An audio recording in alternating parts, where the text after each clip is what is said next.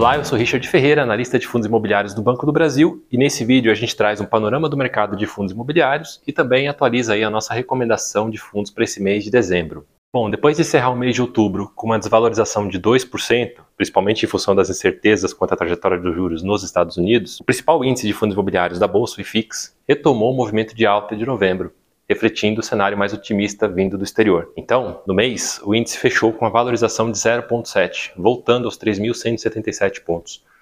Com isso, o retorno do índice se manteve acima dos 10%, tanto no acumulado de 2023 quanto no acumulado dos últimos 12 meses. No Brasil, embora a gente ainda tenha muita incerteza quanto aos rumos da política fiscal, os números mais recentes de inflação indicam que a gente está diante aí de um cenário consistente de desinflação esses números mais comportados de inflação, aliados à perspectiva de arrefecimento da atividade econômica, têm contribuído aí para a continuidade desse ciclo de cortes dos juros.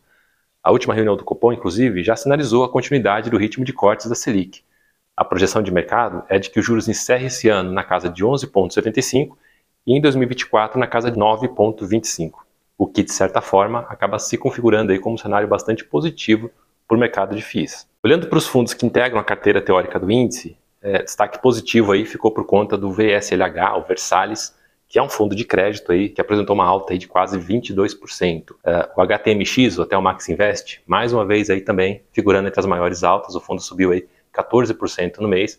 Vale uma menção aqui também para os fundos de escritório que no mês de outubro haviam liderado as perdas e agora é, no mês de novembro acabaram se recuperando aí é, com força. Do lado das perdas, destaque negativo aí do mês foi o desempenho do BTG Agrologística, Betal 11, queda de quase 10%.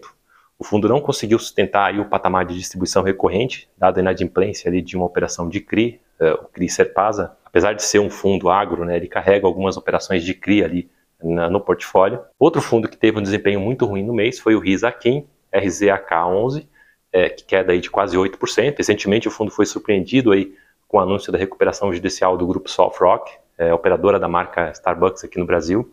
O fundo possui operações de direct lending né, junto com esse grupo e desde o anúncio de, desse fato relevante, a cota tem apresentado aí uma certa volatilidade. Em relação ao desempenho das nossas carteiras, né, tanto a carteira renda quanto a carteira ganho acabaram apresentando um desempenho aí pouco abaixo do IFIX. A carteira renda teve uma desvalorização de 0,14, enquanto a carteira ganho subiu aí 0,15, né? Isso frente a uma valorização aí de 0,7 do IFIX. Para esse mês de dezembro, a gente está promovendo alguns ajustes pontuais aí nas duas carteiras, né? Buscando é, manter as recomendações aí mais alinhadas às respectivas estratégias. Então, na carteira FII Renda, a gente está retirando da recomendação o fundo de papel PLCR11 e a gente passa a indicar agora o fundo de terras agrícolas, o RZTR11, que anteriormente estava na carteira ganho.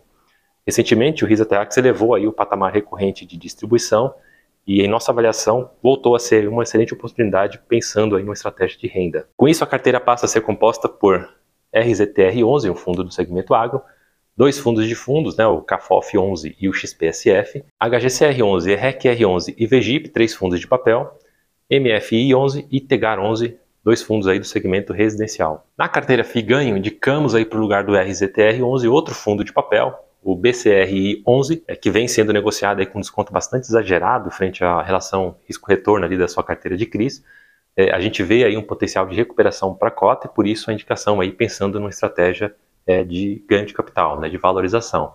Assim a carteira fica com PVBI 11, fundo de escritórios, RBRF, que é um fundo de fundos, BRCO, RBRL e RZAT, três fundos de logística, um fundo de papel, BCRI11, e dois fundos de shopping, o HGBS11 e o VISC11. Bom, eu vou ficando por aqui, mas caso você queira se aprofundar um pouco mais na nossa recomendação, eu reforço o convite aí para você acessar os nossos relatórios na página bb.com.br barra análise, assim como o nosso portal de notícias e conteúdos de investimento, o investock.bb.com.br.